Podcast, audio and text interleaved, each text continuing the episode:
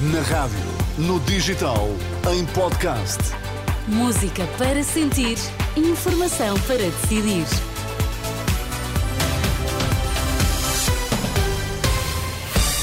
E é hora de irmos às notícias. Bom dia, Sérgio Costa. Bom dia, O que é Teresa. que temos em destaque? Agricultores cortam acessos à A4 e IP2 em Macedo Cavaleiros. Ministério Público defende a anulação da declaração de impacto ambiental da mina de lítio do Barroso. São estes os destaques da edição das 10 com Sérgio Costa. Vamos ouvir.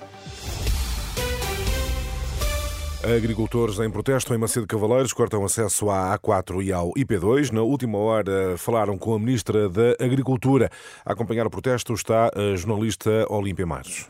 O protesto mantém-se, os agricultores prometem não arredar pé, mas eh, já houve alguém que falou com a Ministra da Agricultura, Armindo Lopes, eh, de que constou esse telefonema. É assim, eh, as, no- as nossas dúvidas mantêm-se, porque, porque o que a Sra. Ministra nos acabou de dizer é que, é que efetivamente, a partir das medidas, as medidas anunciadas por ela eh, vão, ser, vão ser aprovadas em Conselho de Ministros, mas a incerteza da nossa parte mantém-se, porque, porque a Sra. Ministra, quando questionada sobre, sobre quantos dias demoraria depois a aprovação da União Europeia, ela disse-me que não podia, não podia dar essa informação, não podia garantir uma data. E se essas respostas não vierem, vão continuar aqui? Vamos. É, quando esta organização foi, foi, foi organizada por nós, por um grupo de amigos, foi organizada, agricultores, que vivemos e sentimos a agricultura desde, desde miúdos, foi que, que tinha, tínhamos data para começar, mas não temos data para terminar. Os agricultores estão desde, cumpriram todas as normas que lhe foram impostas pelo Ministério da Agricultura durante o ano passado. Chegamos, chegamos, estamos hoje no dia 8 de fevereiro e as pessoas não receberam as ajudas que são suas por direito desde o ano passado. Nós não conseguimos entender isto. Eu posso lhe garantir que há pessoas, que há pessoas a recorrer à banca para, para cumprir. O IFAP, em vez de andar aqui a, a oferecer empréstimos às pessoas, só tem, só tem que pagar os, os subsídios e mais nada. Obrigada. É o protesto dos agricultores do distrito de Bregança. Hoje, na zona de Macedo Cavaleiros, o nó de acesso à A4 e também ao IP2 está cortado. Os agricultores prometem aqui permanecer até terem respostas concretas do Ministério da Agricultura. Obrigado, Olímpia Mairos. Como percebemos, apesar do contacto com a Ministra da Agricultura, o protesto mantém-se em Macedo Cavaleiros com o corte do acesso à A4 e ao eh, IP2. Reunião nas instalações do Corpo de Intervenção em Lisboa. O presidente do Sindicato Unificado da Polícia reúne-se esta manhã com o comandante da Unidade Especial de Polícia, Humberto Alvão. Confirma que eh, em discussão vai estar a baixa apresentada por 44 elementos do grupo. mais concretamente se há ou não algum problema de saúde com, com os elementos. Né? confirmar as razões que levaram à baixa destes 44 elementos. Sim, porque na verdade isto aqui os polícias estão sob enorme pressão. Né?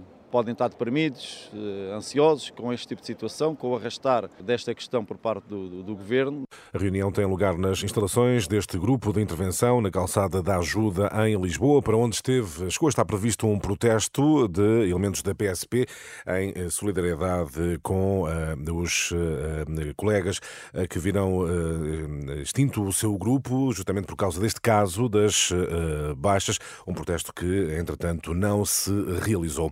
A marcar esta manhã a notícia da morte esta madrugada do doente que tinha ficado ferido num incêndio no Hospital de Santa Maria, em Lisboa. Dado avançado numa nota da unidade hospitalar que confirma a realização de uma investigação interna para apurar as causas do incêndio que deflagrou na enfermaria do Serviço de Medicina Interna.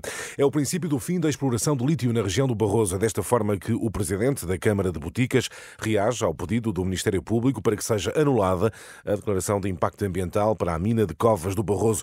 A decisão que o Ministério Público justifica invocando o vício de violação da lei. Em declarações há instantes à Renascença, o autarca de Boticas, Fernando Queiroga, fala de uma vitória para o Conselho. Eu julgo que este que é o princípio do fim. Nós nunca tivemos dúvidas dos nossos argumentos. Nós sempre apresentamos as nossas razões sustentadas em factos concretos eh, e eh, louvo e agradeço à população de Covas de Barroso que ainda hoje permanecem em frente à máquina para não deixar entrar nos terrenos que são da população e que a própria empresa quer a toda a força fazer perfurações nesses terrenos e, portanto, isto é uma grande vitória para o Conselho de Boticas. Fernando Queiroga, presidente da Câmara de Boticas, já em declarações a André Rodrigues. Na atualidade política, o PS define hoje o que vai fazer em relação aos Açores. Os socialistas têm uh, uma reunião do órgão regional açoriano esta quinta-feira para tomar decisões relativamente a um governo minoritário liderado pelo PSD. No passado domingo, os social-democratas venceram as eleições regionais nos Açores, uh, sem maioria, e desafiam o PS a viabilizar um governo minoritário para não, para não votar ao lado dos Chega. Mas a Renascença sabe que os socialistas não pretendem fazê-lo, como nos conta Tomás Anjinho Chagas. Respondem na mesma moeda. Se o PSD quer colocar o PS e o Chega no mesmo saco no caso de os dois partidos não viabilizarem o governo de Bolieiro, também o PS tem a mesma estratégia. Eles que descalcem a bota, é o que diz um dirigente socialista nos Açores à Renascença.